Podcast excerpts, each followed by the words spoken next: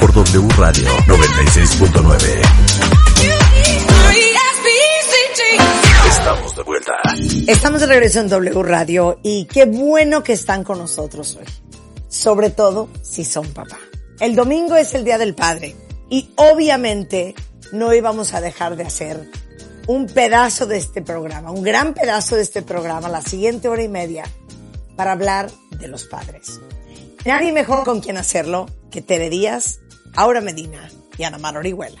Oigan, yo estoy a todo lo que doy. Eh, Ustedes sí, no, no, no, no, no. Ey, A ver, yo no, yo no, ¿eh? Yo sí Ey, vengo. Te estaba ey, escuchando. No. Es que yo sí, ¿Qué- tengo qué? una frase que la voy a decir, que A no ver. es mía. El hambre de padre es casi universal en las sociedades en las que el ideal de masculinidad incluye el distanciamiento emocional, Claro. que son casi todas. Claro. O sea, Sí. esto lo dice Sergio Sinay. Entonces yo decía, buscando y elaborando qué decir, pero en general decía, voy a ver qué dicen las redes, es que siempre ponen padres y luego luego meten a la mamá. Sí. O sea, Sí. hablar nada más del padre. O sea, ¿les costó trabajo encontrar es que, información? ¿sabes qué? Pues, digamos que no información. Yo creo que es una figura dolorosa en general. ¿Por qué? Por el distanciamiento emocional, por la incapacidad de expresar los afectos, o sea, Sí. como que hay una necesidad y un hambre de papá, como bien dice Tere. Y también otro aspecto es este asunto violento del padre. O sea, el padre hay como la forma en la que ejerce su autoridad es violenta y también muchísima claro. ausencia del padre. Y hay una cosa que es importante ver aquí, ah, que para mí es impactante, ¿no? Cómo de veras las mujeres aquí en México tenemos esta idea de que no necesitamos. En estos casos de divorcio, de separación, cuando se va, yo no necesito, yo puedo sola con mi hijo. Y no nos damos cuenta, no estamos conscientes realmente la- lo necesario que es una figura paterna. Sí, sí, sí, o sea, no, no, no para es de mí que como sí. tú. A ver, yo no es que yo lo Claro, necesite. Claro que yo claro. puedo sacar a mi hija o a mi hijo adelante. Eso Claro. no es el issue. Claro. El asunto es cómo tu hijo, tu hija sí tiene, o sea, sí hay una razón por la cual hay un papá fregado. Oye, Claro. bueno, teníamos sí una lo hay, terapeuta aquí sí que lo decía hay. lo que me encantaba. Oigan esto, cuentavientes. Dios le da a los niños dos papás para que uno lo defienda del otro. Ah, caray. Urgente. No está divino. Urgente. No está divino. Urgente. Pero a ver, compartamos todas Sí. nuestros padres. Ok. A ver, ¿quién arranca? Empiezo. Vas, Ana Mar. Bueno, yo les voy a platicar. Yo a los cinco años, eh, mi papá se fue de mi casa. Y se fue dejándonos cinco hermanos, incluida yo, y mi mamá embarazada. Se fue, básicamente dijo adiós, me voy por los cigarros, ahí se ven. O sea, ¿qué tal uno pide una, No, una no, conversación no, no. y esta va y te suelta una granada? No, mi vida, espérate. Tú espérate. Espérate papá, pues a ver, Fíjate, cuento. Es que es una historia maravillosa. Y además que escribí hoy los puntos pensando en esta historia, ¿no? Sí. Porque, a lo- bueno, entonces se fue. y Yo tengo muy pocos, muy pocas memorias positivas de mi papá. Sí. O sea, en realidad tengo memorias o donde está golpeando a mi mamá, o donde está alcoholizado, o donde nos dejaba plantados. O sea, una, no nada más una ausencia, sino una presencia, Presencia dolorosa. dolorosa. Sí, claro. Dolorosa. ¿Y luego? Pues yo a los 14 años ya mm, yo ya me salí de la escuela, me puse a trabajar porque yo necesitaba ser la, la proveedora de mi casa y necesitaba pues ayudarle a mis hermanos y a mi mamá a salir de tanta carencia, ¿no? Porque tú imagínate seis hijos, mi mamá sola. Total, yo me hice la, la esposa de mi mamá y la y el papá de mis hermanos y para mí el dinero era como una como una forma de presencia de mi padre, o sea, yo a través de ser eh, abundante y generar dinero y trabajar deci- sentía que era como si mi padre estuviera presente. Time. Estás diciendo algo que aprendimos este año que a mí me dejó flipando. Laura Rincón Gallardo, que es experta en constelaciones familiares, dijo algo que nos traumó a todos, ¿eh? Cuando existe la ausencia de un miembro del sistema familiar, alguien más Busca llena ese equilibrar. espacio. Es lo que hacen Amar. Y eso claro, fuiste hacía. tú.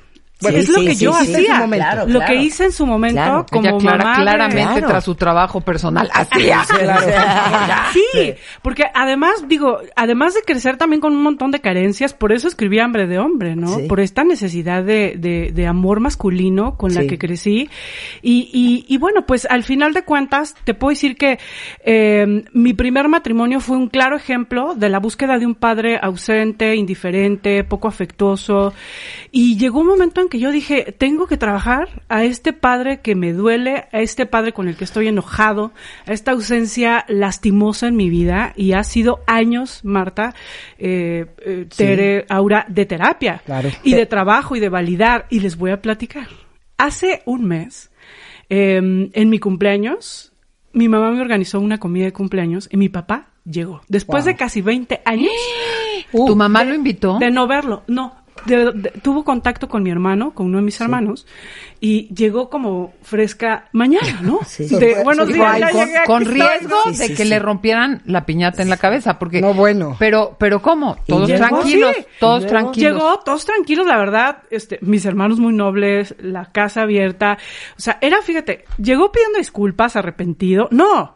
Es más, ni siquiera me felicitó para, porque era mi cumpleaños. O sea, llegó de ¿dónde está el chupe? Tengo hambre, ok.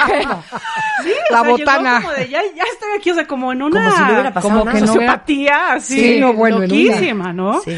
No estaba muerto, andaba de parranda. Exacto. No, y bueno. pasó algo maravilloso, maravilloso. Y es que me di cuenta que él no era un hombre que yo tenía 20 años en distancia. O sea, mi papá estaba vivo en mí, estaba limpio en mí.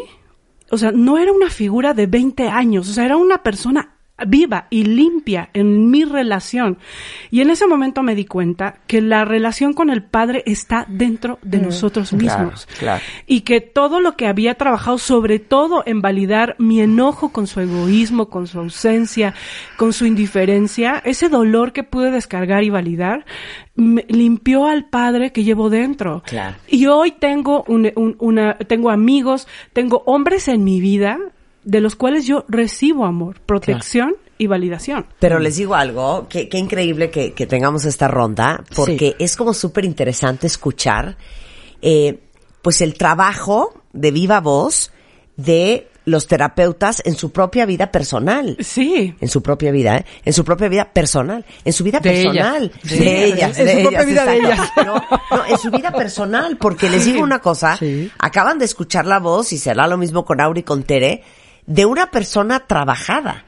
De una persona que tiene claro qué hizo, cuáles patrones, este, repitió, cuáles roles jugó que no le correspondían, qué trabajo hizo y cómo, cuando haces un buen trabajo interior, tienes este resultado de Sí. decir, mi papá está limpio en mí. Una vez una terapeuta eh, me, me explicaba, justamente cuando yo estaba pasando mi proceso de divorcio, esto que dices, que lo grave de quitarle a los hijos al ex o a la ex, de lo grave de hablar mal de tu ex, hombre o mujer, Terrorífico. es que todos nosotros, cuentavientes, estamos hechos por nuestra madre y nuestro padre Así es. y nuestro nuestra completud está hecha de dos partes Sí. nuestra parte masculina y nuestra parte femenina Sí, sí. el hacer pedazos a tu a tu ex al padre de tus hijos es hacer pedazos la parte masculina Sí, que tienen tus mismo. hijos no Sí, sí. Estás igualmente rompiendo con la una mujer parte. estás rompiendo una parte intrínseca de tus hijos Totalmente. que es un poco lo que tú dices no Sí, y yo creo que la reconciliación con el padre para nosotras las mujeres significa uno la reconciliación con nuestra con nuestra oportunidad de recibir amor, amor masculino. Bueno. y darle espacio Bueno, al padre en la vida de la familia, porque muchas veces te haces tan masculina y digo, yo lo viví, y, o sea, yo era súper masculina y generadora. y dijiste, era esposa de mi mamá. Era esposa y mamá. Claro. Esposo, y papá de mis hijos, Sí, exacto, sí, esposo sí, y mamá. sí. Y Papá de papá de mis, de mis hermanos, perdón, fíjate. Freud se acaba de revolcar. o sea, en realidad creo que eh, si no haces un trabajo, nunca va a haber espacio para eso en tu vida. Claro, totalmente. Por lo Vas, menos Aura. no de esa forma. Vas, Aura. Pues mira, no es mátame, Oigan, y mucho compartan menos. también ustedes la ronda de, de, Sí. de, de no es un matamestos, pero De sinceridad. ¿Ustedes cómo están con sus papás? ¿Cuál es su relación con ellos? Yo cuando me toque lo haré, pero ahorita le toca a uno. Sí, ok, muy bien. Me estoy controlando. Vas, Aura. Me estoy controlando. Bien. Bien, bien. Bueno, en mi caso, mi padre fue una figura que yo tomé. Eh, la familia de mi madre, los de Witt, siempre han sido muy correctos. Todo está bien hecho, todo es perfecto en Villahermosa. Llega mi padre, que es caótico. Caótico fue caótico. Alcohólico, pero alcohólico muy funcional. Sí. Como decía mi madre, con una gran cultura alcohólica, ¿no? Muy educado, muy social, un gran sociópata, ¿no? Mi padre, charming y encantador. Sí, sí, sí, el alma Me de la decía alguien, fiesta. llega tu padre y es como si entrara, ¿cómo se llamaba este superactor? Bueno, un gringo guapísimo. Sean Connery, Era muy, no, no tanto, no, ¿no? tanto. Ah. Era muy guapo mi padre, y era con una cari, con un carisma y una personalidad. Y de veras, era seductor y carismático. Yo me enamoré de mi padre desde muy chiquita. Yo fui hija de mi padre, pero como todo el mundo lo criticaba tanto, y sí fue muy caótico, hizo varios fraudes, o sea, hizo desmadre y medio en Tabasco, Sí, se sí, tuvo sí. que escapar de Tabasco Sí. cuando yo tenía 14 años y fue una noche que ni siquiera me enteré. Yo le preguntaba a mi madre por mi padre y él decía, ella decía que estaba trabajando tarde y yo fui la única de los cinco que dije no ni más. Algo pasó aquí, entonces fui al baño, abrí la- no vi sus cosas y tuve que, le digo, fui, madre, dime qué pasó. Entonces mi papá se había escapado, ¿no? Y de ahí empezaron muchas situaciones. Pero yo me, me, me autonombré la defensora de mi padre. Alguien tenía que defender a ese hombre que era un gran corazón, Sí. super pro animales, que de ahí lo saco yo. Sí, sí. O sea, era cálido, generoso, sus manos nos curaban. Un adorable Era desastre. Un adorable desastre. Entonces alguien tenía que cuidar de ese hombre. Mi madre no, porque mi madre estaba en su pedestal siendo la buena, la correcta. Sí, sí. Entonces yo tuve que hacerlo.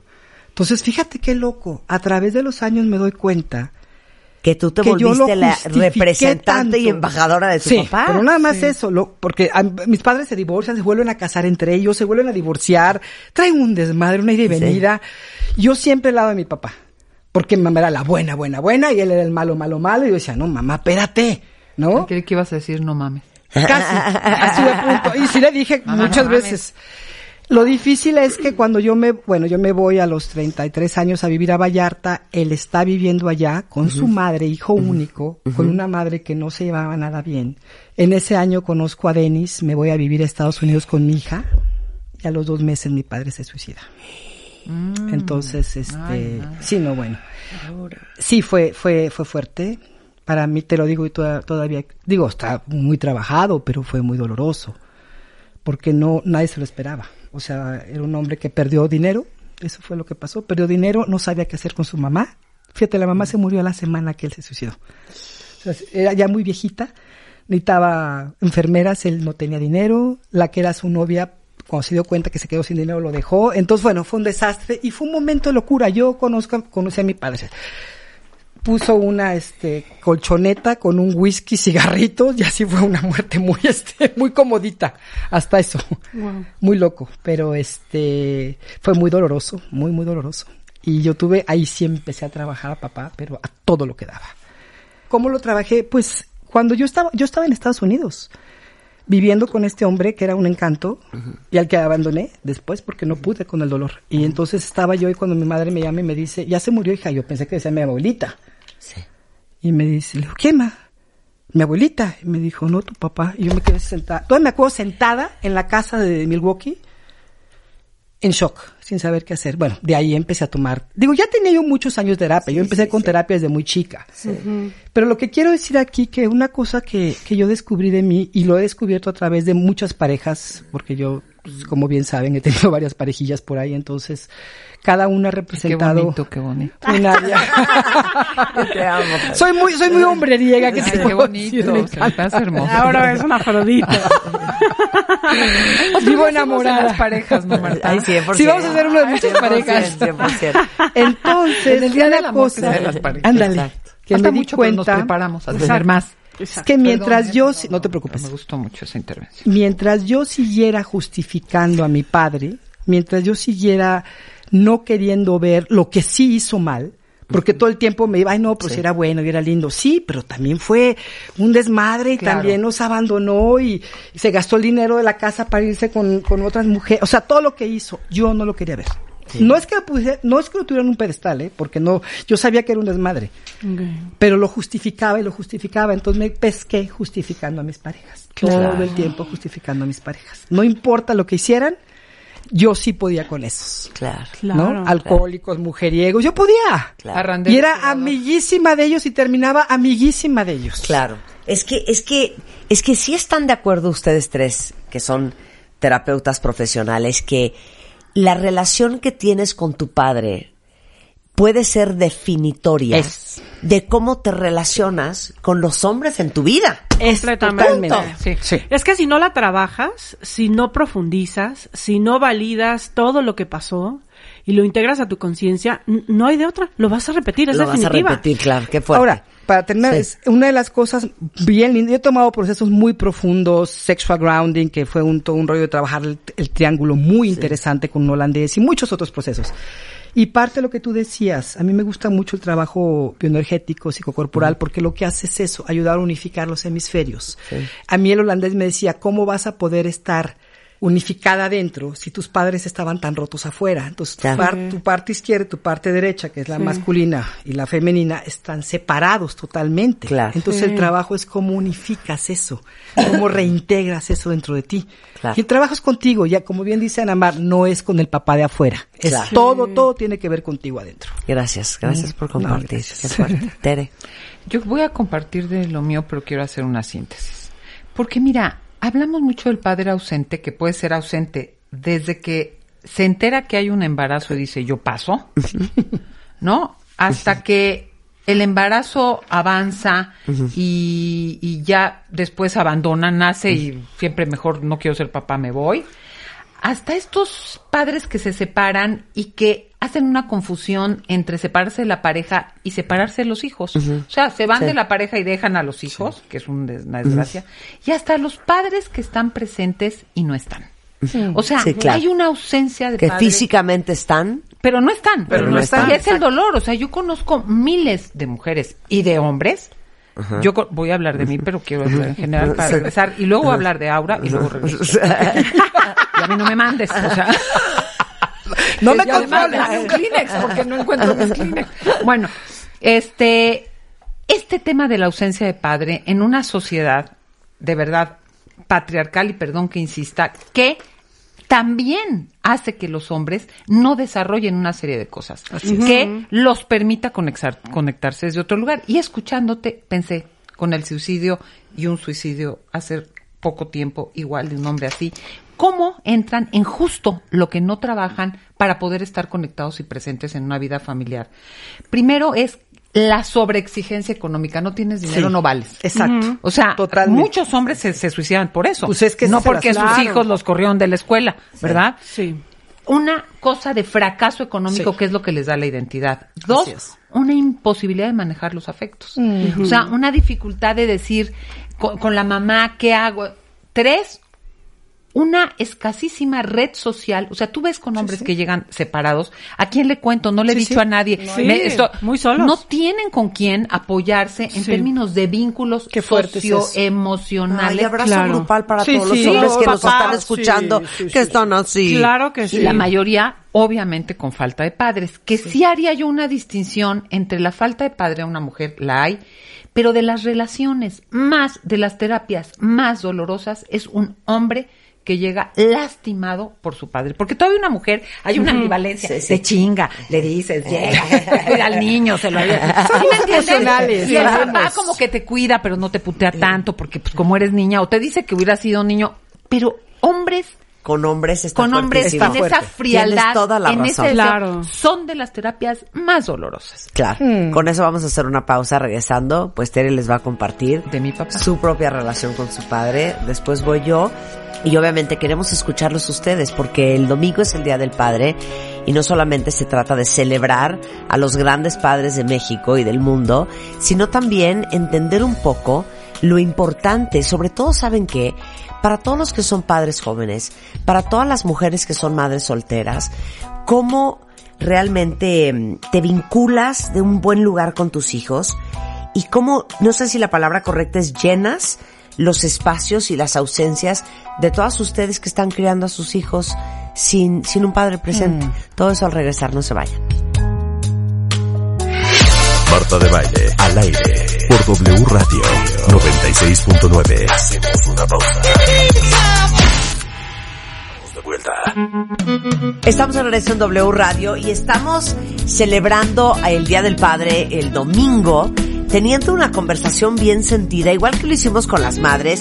No podemos dejar a todos ustedes hombres que están escuchando, que son padres, que tienen padres, que no tuvieron padres, que tuvieron padres presentes pero ausentes, o que tuvieron padres totalmente ausentes en su vida, y el impacto que eso tiene en la psique, en el alma de todos nosotros. Y está con nosotros Ana María Orihuel, está Aura Medina, está Tere Díaz y están compartiendo su propia relación con sus padres para después entender eh, las de todos nosotros y, y pues para los hombres que nos están escuchando, como decía antes del corte, que son padres de niños chiquitos o no, qué importante es tener conciencia del impacto y de la relevancia del vínculo que tienes que tener con tus hijos. Hombres, mujeres, Qué como sean. Bueno, Pues, Tere, mi- nos quedamos en que Mira, nos ibas a contar de, mi, tu padre. mi papá. Mira, yo te cuento que mi padre es uno de los hombres que fue abandonado por su padre muy recién Mm. nació y lo dejó con su madre. Y la abuela decía siempre, y esto viene para contar cómo se ha posicionado como padre. La abuela, siempre que pasaban por un lugar donde mi abuelo trabajaba, le decía, ahí trabaja tu padre, ahí está tu padre, ese hombre es tu padre. Y, me acu- y mi papá, que vivía en el centro, en una vecindad, porque ya ves esas historias, Sí, mi abuela sí, era sí. libanesa, los padres eran inmigrantes, mi abuela era libanesa, mi, mi abuelo paterno era español. El- rechazada de la sociedad libanesa Sí, sí. porque te imaginarás una madre, este hijo bastardo y esas cosas. Le decía quién era su padre y lo molestaban a mi papá, que él no tenía papá y que quién sabe qué, y quién sabe cuánto y un día agarró a las criaturas de, de donde vivía y se acercó y les dijo, ese es mi papá. Y mi papá narra que estando él, el abuelo lo vio, salió, lo reconoció porque un hermano que sí hablaba con mi abuela le, le iba diciendo de la criatura y lo cargó. Y ahí empezó la relación con su papá. Entonces, yo creo que a raíz de esa experiencia, mi padre se dio a la tarea de justo lo contrario que hacen muchos de replicar estos patrones de ausencia, de ser un padre presente. Y con todas las características de un hombre duro, proveedor, que era una autoridad a rajatabla, que mi mamá, hay que salir corriendo porque tu papá va a llegar, esas cosas que dices, pues que llegue, ¿no? No, no, tenía que llegar antes que mi papá. Esta figura muy masculina, muy de autoridad, muy de, de todos se cuadran ante mí. Era un hombre afectuosísimo, es un hombre, mi papá vive afectuosísimo, divertidísimo. Y como yo, ten- yo soy la mayor de una familia de cuatro mujeres, yo digo, qué bueno que no hubo hombres, te voy a decir, porque aparte de que mi papá se agota de decir, le dije, ya, ya me dan ganas de decirle, no me chingues, yo tengo cuatro hombres, y él se agota de decir que lo mejor que le pudo pasar es tener cuatro mujeres. Lo mejor que le pudo pasar en la vida. Lo Este, suavizó. Sí, yo digo, ¿y a mí qué Pero voy a tu, papá también fue como papá y mamá, porque tu mamá se murió bien joven. Yo tenía 21 años, soy la mayor cuando mi mamá murió. Entonces mi papá realmente reviso la vida y reviso la historia de tantos casos así de, de y mi padre ha sido una figura central, presente, padre y madre toda la vida. Y lo interesante, y creo que es lo que abre la posibilidad en este programa, Marta, ha habido de todo. Ha habido momentos lastimosos por cómo fue a veces con mi mamá y, y por el lugar que le dio y por la manera en que, en que se impuso con la cultura de aquella época, la sobreexigencia con nosotros y la imposibilidad de error que a la fecha me regaña alguien y yo me asusto o le doy un contestón, porque hay una historia de regaño de toda la vida que, que, que alguien... ¿Sí me entiendes? De que mi papá, tengo una prima que íbamos a su casa y era un desmadre toda la noche, hacíamos huevos revueltos arriba en una parrilla, o sea, era un desmadre y mis tíos entraban y salían. Y ella llegaba a mi casa en las noches y quería jugar al desmadre. Y cuando mi papá de su cuarto chiflaba, Ahí se acababa. y ella seguía jugando, uno empezaba, "A- acuéstate por favor. Ya, y mi papá jamás nos pegó, jamás, nada. No, pero una así eran los autoridad tal. Era la autoridad con la mirada. Con la mirada. Pero yo me acuerdo a de la lo mirada. que yo abro y cierro es reviso la historia desde el enojo como fue con mi mamá, desde el cariño porque estuvo presente siempre, desde el control que tuvo que quiso tener en su temor de criarnos solas, desde la elección de pareja que hizo que nosotros decíamos, "Neta la quieres, te gusta." Sí, sí. que fue mucho. Hacer una familia. Y con eso te seguiré diciendo mil cosas. Pero la historia que yo doy gracias, porque yo tuve muchos años enojo con mi padre, por muchas formas, eh, quería que trabajáramos a huevo en lo que él quería. Bueno, ¿qué te puedo decir? Eh, a la fecha él cree que yo quiero ser artista. o sea, pues, ¿tú crees ¿Algo sabe? ¿Algo yo sabe? creo que quiere ser artista, porque, y bueno, no tiene ni idea de- de- de- de lo que hago pero la posibilidad de actualizar la relación, Marta. Eso es que es un poco la historia que de distinta forma, vivos, muertos, presentes o ausentes, uno puede resignificar. En este caso yo tuve la posibilidad de hacerlo con el presente, Claro. Sí. actualizar la relación Claro. que Sí. tienes. Bueno, y quiero decir Sí. algo después cuando tú me lo permitas, claro. Que es Porque yo- hablar. Si no, te voy a regañar. No, Sí, pero hablar, porque queda fuera, y yo tengo muchos casos, de parejas en donde se eligen, eligen ser madres ya sin padre, o mujeres que crían hijos sin padre porque Claro. el padre es un donador. Claro, claro. Y eso hay que resignificarlo. Claro. Bien. Tú, tu historia de tu Vas. Marta. Vax, Marta. Eh, yo, yo creo que lo, lo, lo más educativo de lo que yo les puedo compartir a todas las que están escuchando, sobre todo a las mujeres que están en este programa, es que yo siempre fui, tuve una relación muy cercana con mi padre, desde muy, muy chiquita, y a los 12 años, imagínense ustedes en la pubertad, mis papás se divorcian. Y mi papá no solamente se, se, se separa de mi madre, mi papá se va de México. Y sin entender gran cosa, sin mayor explicación, ¿no? Con este rollo de que pues los niños pues no entienden, entonces ¿para qué les explicamos? No los hagas bolas. Yo Sí, tuve no, un bueno. periodo terrible y por eso he hecho muchos programas de eso, de sentirme un- una niña invisible, que nadie me veía.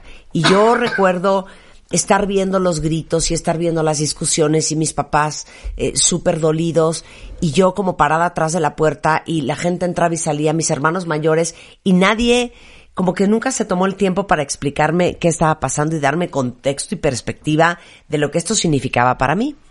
Y pues un día mi papá ya no está. Y esos, esos no se despidió. ¿Qué? Se fue sin decir. Me imagino que se ha de haber Ah, no, despedido, no lo tiene pero, pero si no lo tengo bien registrado. Pero el punto es que de los 12 a los 19 años, eh, crezco sin tener mucho contacto con mi papá, eran visitas esporádicas, mi mamá como muy molesta, muy, muy complicado. Y después se vuelven a juntar, igual que los tuyos. Sí, no, bueno, no y luego entienden. 10 años después se vuelven a separar. Así. Pero, Ah, pero regresó a vivir. Sí, regresó a vivir eh, siete años después y luego estuvieron diez años juntos y luego se volvieron a separar. Pero para hacerles el, el- el- el cuento que puede ser eterno, muy corto, yo creo que de lo más determinante para mí en esta historia del divorcio y de la ida de mi papá fue una profunda huella de abandono. Yo, yo creo que desde los 17 años que empecé a ir a terapia, lo que estaba tratando de trabajar sin la conciencia y la sabiduría que tengo gracias a todas ustedes hoy, era eso. La relación con el hombre más importante de mi vida, con el hombre con quien yo más conectaba, con el hombre que me parecía Wow. perfecto y guapo y extraordinario, inteligente, banquero, harvariano, divino en todo sentido y que no estaba en mi vida. Y pasé muchos años trabajando eso, dándome cuenta cómo yo autosaboteaba todas mis relaciones con los hombres, justamente tratando de que de alguna u otra forma o no se dieran o se acabaran para que no tuvieran tiempo de abandonarme a mí. Claro. Y luego, con un apego ansioso en otras relaciones, siempre con hombres mucho más grandes normalmente que yo, pero relaciones de mucho apego, de mucha codependencia, este, muy ansiosas, nada más que buscas la esperando, fusión. nada más Sí, esperando a ver en qué momento Se va. se va Ay, no, y qué- me qué- va a qué- salir con la gatada. Qué dolor es eso. ¿eh? Entonces, Qué dolor. algo que yo he compartido Qué- qué mucho con ustedes Sí. es que el trabajo que hacemos todos los días en este programa, a través de todos los contenidos, se los juro que sí sirve. Ah, no, Sí. bueno. Porque a pesar de que me tomó tres, cuatro relaciones fallidas, me empecé a dar cuenta cómo ¿De qué manera te...? yo escogía al fulano que vivía en Estados Unidos, al otro fulano que era ocho años menor que yo, Sí. otro fulano musulmán pero turco pero que vive Ay, en Washington. O sea, todas eran relaciones para garantizar. garantizadas Imposible. que era imposible. ¿Por qué? Porque yo tenía muy claro que yo no iba a dejar mi carrera, yo no me iba a cambiar de país, yo no iba a mudar a mis hijas, yo no iba a quitarle a mis hijas a su padre, iba a estar en México, eh, no iba a tener más hijos. Entonces, ¿qué hacía yo con un chavo ocho años menor que oye mucho el programa y te mando un gran beso? Tú sabes quién eres y lo mucho que te quiero. Pero siempre relaciones en donde yo, yo estaba segura. ¿De qué? Eh. I was safe, I was safe. Estaba ¿no? segura, Estaba, estaba segura. segura, en un lugar porque no iba a pasar nada. Claro, y entonces, a mientras que, que no funcione nada, nadie me puede hacer daño. Sí. Y toma mucho tiempo trabajar esas heridas y esas huellas. Hoy en día, este, obviamente, la más cercana de todos mis hermanos a mi papá soy yo. Tengo una relación increíble. Les he platicado mucho de mi papá y de lo extraordinario que es. Y algo muy chistoso. Y si van a mi Instagram, vayan y busquen esa foto. Subí Sí. una foto mía Igualito. con mi papá y todo el mundo se quería vomitar porque me Es decían, Juan. ¡Es Juan!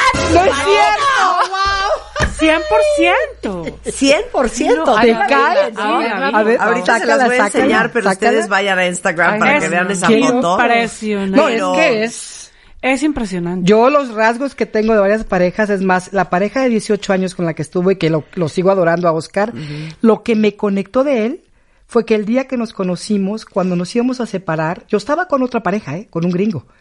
Y lo conocí a él y él se me acercó y empezamos a platicar y bueno, me lo presentó un amigo y hizo un gesto, me tomó cuando se separó de mí, me dijo, ¿no te quieres venir a cenar conmigo? Le dije, no, ¿cómo crees si traigo aquí a un galán? Y me dijo, bueno, pásame tu teléfono, se va a ir. Le dije, sí, sí, se va. Y, y, y no sé qué gesto, tomó su mano y me hizo así, como se diría, se, me, me tocó la, la- el rostro Como de la misma forma que mi papá lo hacía. No, bueno, me Qué quedé fuerte, con ese gesto. Wow. O sea, eso fue lo que me ¿Te enganchó, enganchó? tanto. Claro. Esa ternura, porque ese era mi padre de tierno. Mm. Esa ternura de ese hombre que siempre la ha tenido. Lo que me parece también impactante es cómo la ausencia es una presencia tan importante, ¿no? O sea, en realidad el ausente es el más presente. Sí. Ocupa un espacio. Uy, sí. Ocupa un espacio impresionante Muy, y muy puede grande. ser que esa ausencia del papá que se fue a trabajar o del papá que no estuvo o de que fue ausente porque era el proveedor, ¿no? Porque no solamente es que se fue y de viaje o a trabajar o no estuvo, no, la ausencia es afectiva. O sea, Exactamente, porque no está en tiempo o porque no tiene esa disposición emocional para conectar. No le sabe. alcanza. Luego, de, No, ¿de dónde la tienen? eh, eh, completamente eh, paralelas, Perif- periféricas es la palabra, porque ahí están, pero luego no entienden la dinámica, pero de qué hablan. Sí. La mamá muchas veces hace este coto de poder, Sí, esta sí, distinción de roles rígidos. A ti te toca lo que decías, Mi madre te se toca hacía, claro. el trabajo, la proveeduría y una distancia y la autoridad, ¿no? Porque Claro. no Así. que ya, cuando no puede la Cuando mamá, llegue tu padre. le- se lo voy a decir Exacto. y luego viene una cosa en donde hay una asociación de autoridad con una cosa de imposición, de sometimiento, de castigo, incluso ya no vamos a decir de violencia física y una serie de abusos. Entonces, ese es el rol, pero realmente está periférico de una dinámica en donde se le mete sin ton y son como que para que caiga a todos, pero que no hay un involucramiento y algo muy importante y después lo mencionaré si hablamos de los puntos de cómo reconectar y reconciliarte con el padre, es esto que se ve en un taller sobre con adolescentes y en muchos espacios que trabajamos incluso con adultos, es el miedo al padre. O sea, lo último al último que le dices al padre, metes a la madre sí, pa- para, para negociar, le pides a un hermano, hay un temor, o sea, siempre esta angustia de la desaprobación o al castigo o al juicio o a esa mirada de no aceptación. Sí. Es terrible. Cuando no es porque realmente va a haber una explosión y un maltrato físico, ¿no? Entonces, el tema del miedo al padre, pero al mismo tiempo el anhelo de tenerlo es muy, muy importante. La dualidad es fuerte. Yo también en los diplomados que manejo de, de, de trabajo con la infancia, primero trabajamos la figura del padre como cuatro meses, de lo que te faltó, lo que te dolió, lo que te enojó, lo que, lo que necesitaste, lo que hoy eres de él. Y, y yo observo que hay como ciertos factores. Uno, lo que nos duele del padre es la autoridad violenta. O sea, esta autoridad de un padre que a través de la violencia, de la indiferencia, a través de la descalificación, de la crítica, de la exigencia, eh, impone su autoridad y hace una presencia, ¿no? Porque en realidad una presencia desde la descalificación y el autoritarismo, pues es muy duro porque nunca eres suficiente para tu padre. O sea, nunca haces nada bueno y siempre, y además se puede convertir en una manera de estar en la vida, una manera de estar en la vida donde nunca eres suficiente si tú tuviste un papá que era una autoridad violenta, eh, te puedes sentir no suficiente toda tu vida. Recuerdo un paciente que tenía un tipo estudioso, maestría, doctorado, con 20 mil logros y siempre se sintió un pendejo porque su papá nunca lo aprobó. Y esa voz del padre autoritario se queda insertada en nosotros, en nuestra cabeza y nos acompaña a lo largo de nuestra vida. ese verdugo de alguna manera que te acompaña interior. siempre. Y sabes qué, ¿cómo logras, Anamar, esta cosa de poder detenerte? y actuar de manera diferente. porque el impulso va a estar. el impulso va a estar, el temor al abandono va a estar, el miedo al regaño va a estar. Eh, todas esas cosas, es que también si la gente cree que la terapia hace magias de borrar, Ahí te voy, es que como tengo este pequeño impulso que no me detiene, que no me paraliza, que es parte de lo que me constituyó, me duele, pero ya no actúo, con base en esa primer Es que todas estas heridas de las que ustedes hablan y todas estas miradas y desaprobación y todo que son las heridas de la infancia, en realidad nosotros crecemos y si hay una parte que se queda, como digo siempre, es como si metieran un pan al horno y nos sacan y estamos medios crudos y medios quemados y medios bien hechos, ¿no? Y todos traemos estas heridas y estos traumas y las traemos no nada más eh, de una manera figurativa, realmente están ahí. O sea, tienen un espacio en el cuerpo, de hecho, ¿no? sí, y, no, y las puedes sentir inclusive en el trabajo de Peter Levine, lo ves ahí en el trabajo en el cuerpo, ¿no? Pero una de las cosas que yo he descubierto a través de estas terapias meditativas o transpersonales es que en realidad la terapia por sí sola no te va a sacar, o sea, no te va a sanar, no te va, porque no te sanas.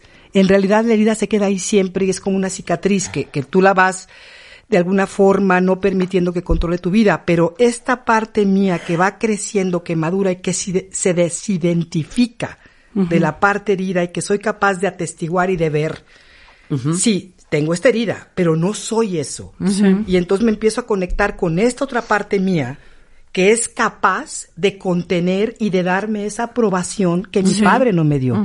Y de borrar esa mirada severa que la tengo yo hacia mí misma, porque si me veo en un espejo y me empiezo a decir cosas, puedo decir justo lo mismo que me decía mi madre o mi padre. Sí. Entonces, ¿cómo ir cambiando de ese juez interior que tú decías, no lo llamaste de otra manera? El verdugo, yo le llamo juez interior, que son los ecos de todas esas voces del pasado. Sí. ¿Cómo transformar, cómo cambiar de canal a ese juez, a esa voz amorosa? No que decrete y que diga que soy una maravilla y que soy lo mejor del mundo porque eso tampoco es real. Claro pero sí como ver ese ser humano que está en el espejo y reconocer todo lo que yo he hecho para llegar a ser quien soy hoy. De que los padres tenemos un impacto no, bueno, arrasador en los hijos. Qué, tremendo. brutal. De que nuestros hijos van a crecer pseudo traumados van a que se Ay, sí, que hagan, su, que se hagan su cochinito para la terapia. Yo siempre digo eso, yo es lo que le dije, estamos, ahí está el ahorrito. O sea, porque no, hay, no hay papá perfecto, porque no, hay mamá perfecta, porque no hay combinaciones perfectas, porque por más sana y funcional que sea tu familia, que no conozco ninguna, este, de alguna pata vas a coger. Claro. Entonces, mi padre es mi mejor amigo, también dices, ay, qué raro, ¿no? sí, claro, claro. Pero lo que estamos tratando de hacer, eh, ahora sí que celebrando el próximo domingo, Día del Padre, es que el impacto que tengan sea lo menos nocivo posible. Claro. Lo más positivo este, y constructivo que se pueda. Hacemos una pausa y regresamos, no se vayan.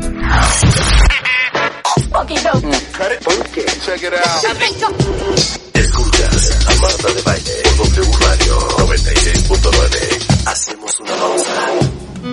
Estamos de regreso en W Radio en una conversación increíble, justamente celebrando a todos los hombres este próximo Día del Padre y nuestra importante relación con los padres de nuestras vidas eh, con Aura Medina, con Ana Mar Orihuela y con Tere Díaz. Y antes del corte les decía que nos han llegado muchos mensajes de papás súper preocupados porque son alienados parentalmente, no están en una relación y están viendo a sus hijos y les preocupa mucho estos, estos meses y años de desconexión y cómo lo van a rescatar en el futuro. Quiero decir esta frasecilla para entrar a este tema, porque hemos hablado mucho, se habla mucho de la maternidad y que los padres ausentes, pero creo que el cambio hacia una nueva masculinidad hace hoy que cada vez más hombres reclamen su lugar como padres activos. Hermosísimo. sí. Presentes y amorosos que no solo representa el sustento y la autoridad.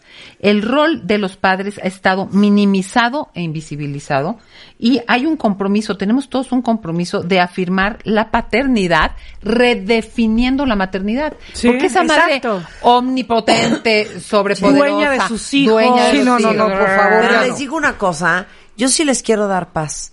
Se los juro, y ayúdenme a hacer este caso, a todos los papás que ahorita están separados de sus hijos, yo se los juro, que todo cae por su propio peso. Así es.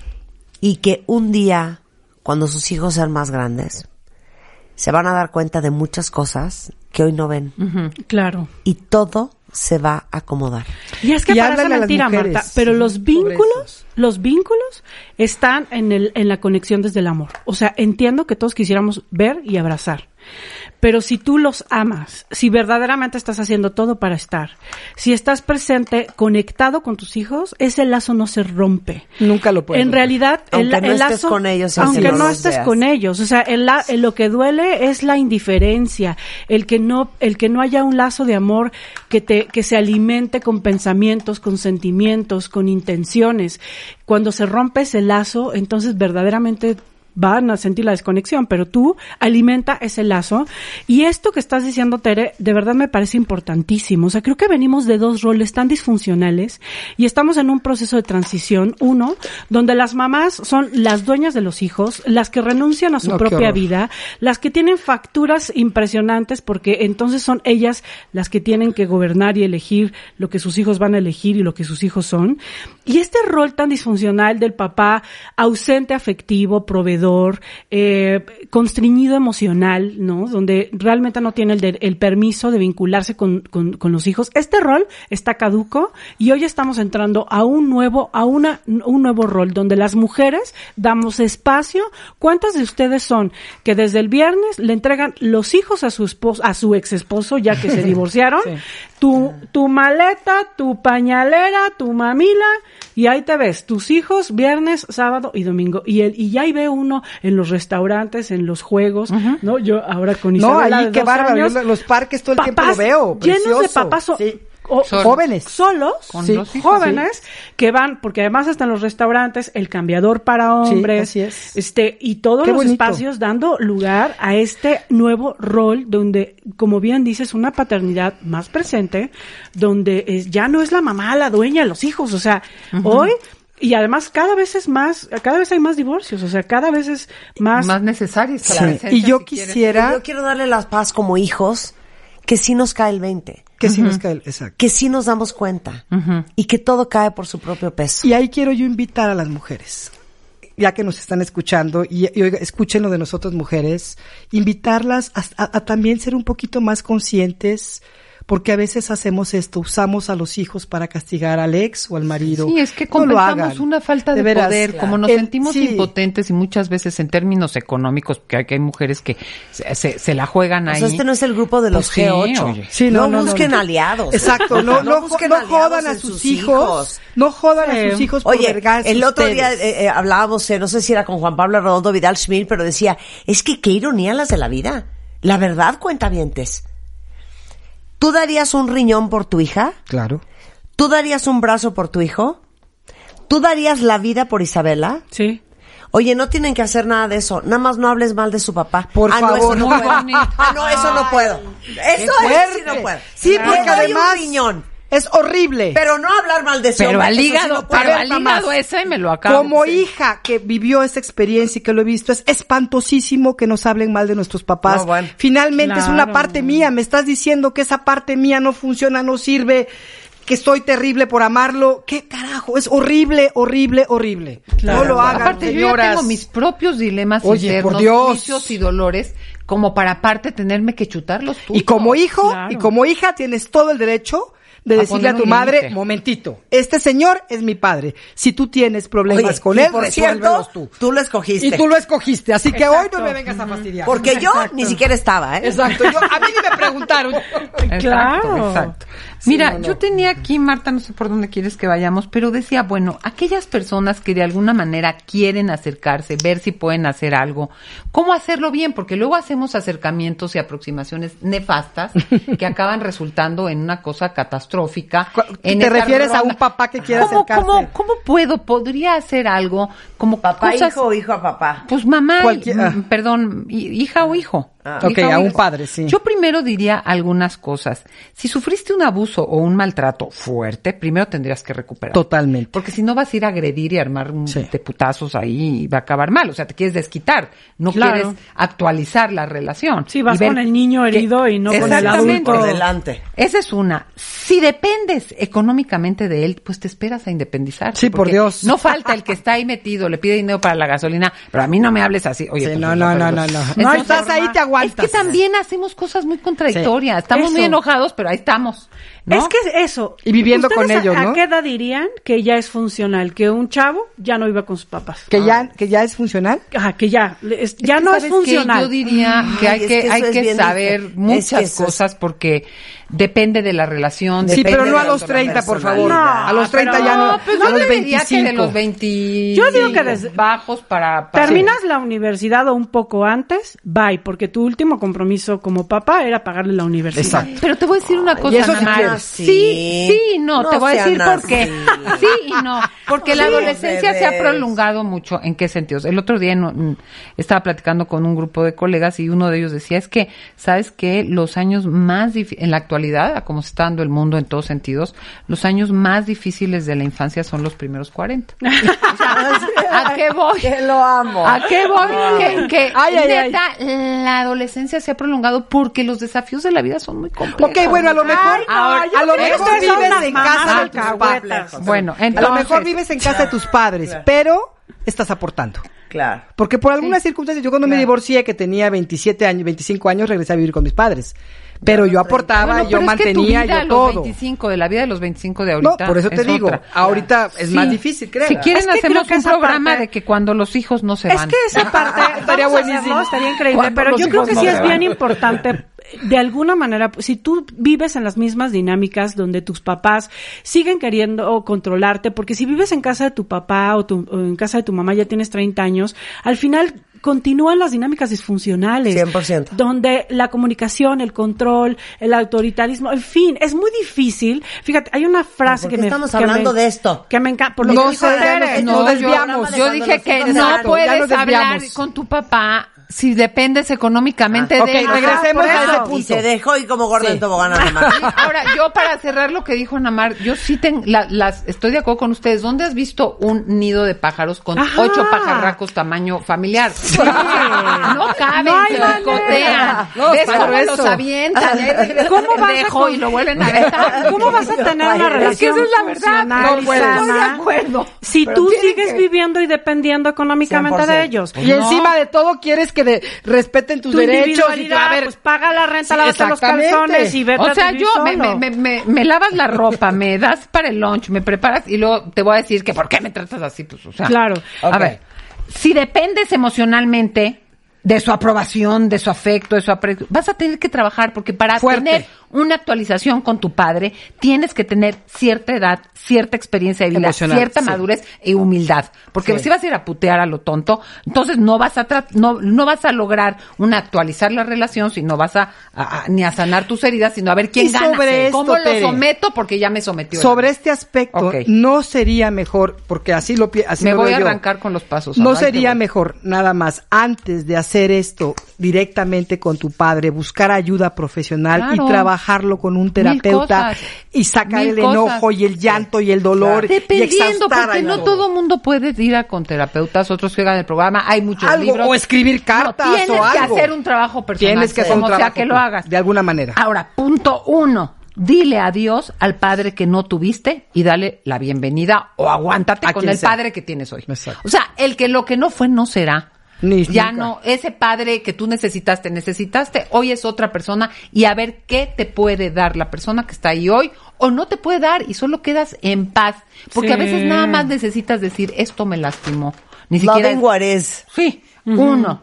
Dos, yo diría, tienes que trabajar con el miedo. A la mayoría de la gente, que no trabaja como el- con el miedo, o es muy agresiva, y, y a O lo se- que va es a no cortar mueve. cabezas, o se apabulla a la Sí, primera se congela. mirada, ¿no? Entonces, hay que saber que el miedo va a estar muchas veces al hablar con el padre mezclado de enojo. Y la culpa. Y la culpa. Y la culpa. Entonces, aprende a calmarte, Sí. cuestiona qué es lo peor que pueda ocurrir, que tengas que poner una distancia y no olvides la meta. La meta es sanar contigo, aunque él no cambie, y si se puede, actualizar la relación. Muy Y, a- y bien. mira que hay una cosa que dice Marshall Rosenberg de comunicación no violenta que me encanta. Al final, lo más importante es el vínculo, no la forma en cómo hagan las cosas. Exactamente. Cuida el vínculo. Sí, Cuida ¿no? el vínculo. Cuida el y vínculo. el vínculo es una relación con el padre interior. Exacto, O sea, exacto. realmente tú puedes tener un papá muy tóxico al cual le pones límites, el cual no le permites cosas y a lo mejor uno diría, el vínculo no está bien porque no lo abrazo, lo beso. No, el vínculo está bien. Mm. Está bien, Porque claro. tienes un papá al que le pones límites y, e interiormente has elegido ser un adulto frente a él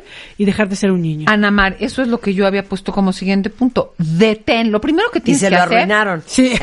se los quiero decir. ok. Detén lo que te lastima si sigue haciendo incluso importantísimo ese, ese, ese uso y abuso. Claro. Oye, te quiero decir, no, primero aléjate si estás en riesgo, salvaguarda tu integridad física. A lo mejor no te puedes acercar porque la persona sigue siendo violenta y abusivo y no tienes por qué justificar lo injustificable. O sea, la violencia, los abusos no tienen justificación. no hay y lo primero que tienes que hacer es cuidar tu integridad. Claro, a veces hay una cosa ambivalente, porque me da, pero me chinga. Entonces, ¿cómo manejo la claridad de poner el límite ante el abuso, la violencia y el maltrato? necesidades, Y si necesito Tus alejarme, necesidades y so- cómo me contacto todo. con mi cuerpo y con lo que estoy sintiendo. y luego, en vez de entrar con chorros largos, a veces pide lo que necesitas. Concreto, no me hables así. O ven una vez a la semana. O mira esto. O pide cosas concretas y valora si sirve hablar o no sirve hablar. Pero ahí ya me callo porque tengo que Pero valorar ahí si sirve Tere hablar. es importantísimo cuando hablas de límites estar consciente que así como hay límites hacia afuera, hay límites hacia adentro. 100%. Y yo no voy a poder pedir lo que necesito si primero no establezco esos límites hacia mí Totalmente. que me ayudan a definir qué es lo que yo necesito en esta relación. Exactamente, Claro. porque ¿para qué me voy a ir ahí de... Y llévate de preparado eso. Claro. Está y muy aparte, claro esto no eso. es en, una, en un No, día. Son procesos, porque yo creo que así como tú tuviste una Sí, experiencia fuerte en un retiro, mucho se va preparando y Claro. labrando la te, te vas fortaleciendo, vas viendo qué va pasando, observas. Algo que sirve mucho es escucha a otras personas hablar de tu padre, pregúntale a una hermana, Ay, sí, padre la porque tía, sí, esa claro. cosa te permite Investiga. abrir la perspectiva de quién es, de dónde viene. No nada más lo que tu mamá te dice. Exactamente. Uno de los ejercicios de los diplomados de autoestima que doy es ellos se convierten en su padre, o sea, hacemos un ejercicio de visualización, de proyección, ellos se convierten en su padre y hablan en primera persona como su historia. Claro. Yo crecí así, Sí, bonito, hice esto, fui mucha- esto, y te da un nivel de empatía que dices, bueno, o sea, mi papá no era así, o sea, los papás más ignorantes, dolorosos, violentos, son los papás también que tienen más dolor. Claro. Y hay que empatizar. people, Claro. Por supuesto. Y hay que empatizar con la historia, con las limitaciones, porque, perdón, o sea, los, pap- los abuelos que tú tienes no son los padres que ellos tuvieron. Sí, claro. Definitivamente. Sí, mi abuelo era maravilloso y un día mi padre se sentó conmigo y me dijo. ¿sabes cómo era tu abuelo conmigo? Claro. Nunca me peló. Un día íbamos por la calle, vi una mujer embarazada y me dijo, ¿tú sabes cómo sucedió esto? Y le dije, sí, y eso fue su explicación sobre el sexo. Claro, estábamos hablando de los años Claro. 40, Sí, sí, 30, sí, yo no sí. sé. Sí. Pero nunca hubo una comunicación con Y él. yo también diría, Tere, o sea, ya el trabajo es con el papá del interior. Honestamente, ya dejen de molestar a sus papás. Porque hicieron lo que hicieron, Tere. Sí, es que no o es sea, un reclamo. No, es en el caso de que quieras acercarte a él, ¿no? En el caso acercamiento, que quieras es poder acercarte. poner a veces algo, es agradecer, es decir esto no. Yo creo que Y a veces es soltar, que- ¿eh? que a ve- Y a muchas veces es veces soltar. es soltar. Muchas veces es Y soltar. es soltar el papá, lo que decía Tere, el papá que hubieras querido tener. El ideal de padre, pues no, nadie es ideal y tú tampoco lo vas a hacer. Yo creo que hoy este enojo es un derecho para no asumir un- una vida adulta. O sea, yo estoy enojada con Un mi papá. pretexto, ¿no? u- exacto, es un derecho que me doy. Como para no asumir para una no- vida sí. adulta y para asumir la responsabilidad de crear una vida feliz. O sea, y yo creo que en verdad, o sea, los papás de hoy ya ni se acuerdan. ni se acuerdan No, ni cuando te ignoraron, cuando te maltrataron, ni estaban en una nada posición si de sobreviviente. De verdad, hay que trabajarlo en terapia, hay que trabajarlo con responsabilidad. Si se puede hablar con el padre, háblalo en una silla vacía, escríbele una carta. Yo hace poco les, les, les dejé un ejercicio en mi diplomado. Escríbele una carta a tu padre, uno, validando lo que te hizo falta, porque ¿qué crees? Sí, que es eso, eso que te hizo falta hoy es tu trabajo. Tú Ah, tienes, 200%. Tienes la Claro. tarea de llenar esas necesidades. Dos, reconociendo lo que no quieres repetir de él. Porque la mejor manera de honrar a los padres es no repetir sus errores. Sí. Oye, sí, y dejar de elegir como ellos. Y tres, agradece, agradece, porque siempre hay algo que agradecer de lo que hicieron, de su buena intención. Había, hay dolor, hay ignorancia, pero hay algo bueno. Y cuando uno limpia la casa interior, surge algo maravilloso e inesperado y es la compasión. ¿Y por qué no ahorita para cerrar? Cada una de nosotros agradecemos una cosa a nuestros papás. Y ustedes hagan lo mismo, cuentavientes. Exacto, Hoy hay que hacer una lista. Una cualidad, una cosita Venga, que te hayan dejado. vamos a cerrar. Pues carismático, extrovertido, eh, muy luchador, o sea, desde muy chiquito salió adelante, su mamá, su papá se murió cuando él era chiquito, entonces salió adelante, o sea, el permiso a ser abundante, trabajador y exitoso, pues es gracias a- al trabajo que él hizo. Tere. Bueno, yo realmente admiro su capacidad de resiliencia en el máximo esplendor de la palabra porque la adversidad lo ha fortalecido, pero con una capacidad, con un sentido del humor, con un disfrute de las pequeñas cosas de la vida, con una proyección a futuro, con una construcción de, de lazos y de vínculos importantes, con un cuidado de lo que es importante también, vínculos, sentido del humor, trabajo, mm, disfrute de la vida cotidiana. A mí me sorprende con lo duro que fue, ha sido y fue su vida, la capacidad de seguir eh, vivo, presente, disfrutando y proyectando a futuro. Yo a mi padre le agradezco su carisma, porque eso sí que bárbaro, su sentido del humor, su gran bondad, su gran bondad hacia los animales. Era un hombre que en la carretera se paraba para no aplastar cangrejitos. Mm. Se paraba para cruzarle la calle a un cieguito. O sea, era, tenía una generosidad, un, un corazón muy bondadoso que, que yo siento que, que lo tomé mucho de él. Eh, su sentido del humor, su manera de disfrutar la vida y de divert era muy divertido. Gracias a él hay una esperanza de diversión en nuestras vidas, en mi familia. Fíjate que escuchando todo esto que decimos, pensaba que hoy nada nos impide como adultos responsables y ya conscientes de nuestra vida elegir al padre que tenemos que queremos tener, ¿no? Y no es que nos engañemos, sino que tenemos distintas versiones de nuestro papá dentro y si hasta ahora hemos elegido convivir y pelear con una, creo que también nos merecemos disfrutar otra. Ay, ¿no? por Dios. Y no somos, también somos producto de esas otras. También somos ¿no? producto de esa parte padrísima, rica, generosa. Tú, Martita. Em, yo le doy las gracias eh, por siempre enseñarme que nada es tan grave como parece y que nuestra perspectiva de la realidad y cómo queremos verla es lo más importante. A no perder mi centro, pero sobre todo mi propósito. Y yo siempre le agradezco a mi papá que me recuerde servir siempre a quienes me rodean y que mi misión en la vida es mucho más grande que yo. Y que si los talentos no son usados para el servicio de los demás, son un desperdicio. Absolutamente, absolutamente. Es un hombre muy sabio, muy generoso, muy inteligente. Ahora sí que Happy Father's Day, Dad. Que tengan un día feliz donde quiera Oigan, que estén. muchísimas gracias a las Gracias, tres por estar Marta. aquí. No, gracias por la invitación. Gracias a todos ustedes por compartir cuentavientes y que tengan un lindo Día del Padre. Y a todos los papás que están allá afuera, que hacen un esfuerzo diario por trabajar su conciencia, para pulirse como seres humanos, para ser eh, hombres más responsables, más abiertos, más despiertos, que sí quieren aprender y cambiar y crecer porque entienden el impacto que tienen como modelo a seguir en sus hijos. Les mandamos el más grande abrazo, el más gran beso y Reconocimiento. el más grande reconocimiento. Muchas gracias y feliz día del Padre a todos. Feliz Día del Padre. Gracias, del chicas. Padre. Bueno, cuentavientes, antes de irnos, tengo un anuncio parroquial. Para todos los que no están durmiendo. ¿Sabían ustedes que el 45% de los mexicanos presentan mala calidad de sueño? Es decir, no están durmiendo sus ocho horas diarias o cuando están durmiendo no descansan. Y por eso es tan importante entender que en México el insomnio ha incrementado en un 37% durante la pandemia. Y hay una cosa maravillosa que es la melatonina, pero la de liberación prolongada, ¿ok? Si ustedes también están teniendo problemas para dormir y parece que nada funciona, pregúntenle a su doctor de confianza por la melatonina de liberación prolongada. Anótenlo para que no se les olvide. Se llama ChronoCaps. En los últimos tiempos hemos tomado pues mucho más conciencia de cuidarnos, adquirir nuevos hábitos de prevención y la verdad es que hacemos de todo para no enfermarnos. Justo les quiero presentar la innovación que trae la familia Vic. Es un microgel súper fácil y práctico de usar que atrapa y desactiva el virus de la gripa. Se llama Vic Primera Defensa y se puede usar desde los primeros síntomas de la gripa o cuando se sientan que estuvieron en contacto con el virus de la gripa. Vic Primera Defensa, porque atrapa, inactiva y elimina el virus de la gripa, lo encuentran en cualquier farmacia.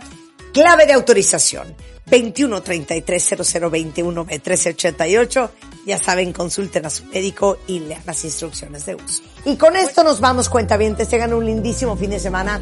Nos vemos el lunes en punto de las 10. Get ready for a lot of fun for your further listening pleasure. Marta de Baile. Nueva temporada. Don't understand what's going on here. W Radio 96.9. Instagram, Twitter, Facebook.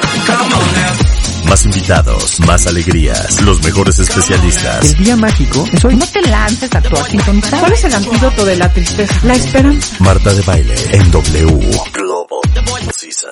W. Marta de Baile en W. Nueva temporada 2021. Estamos donde estés.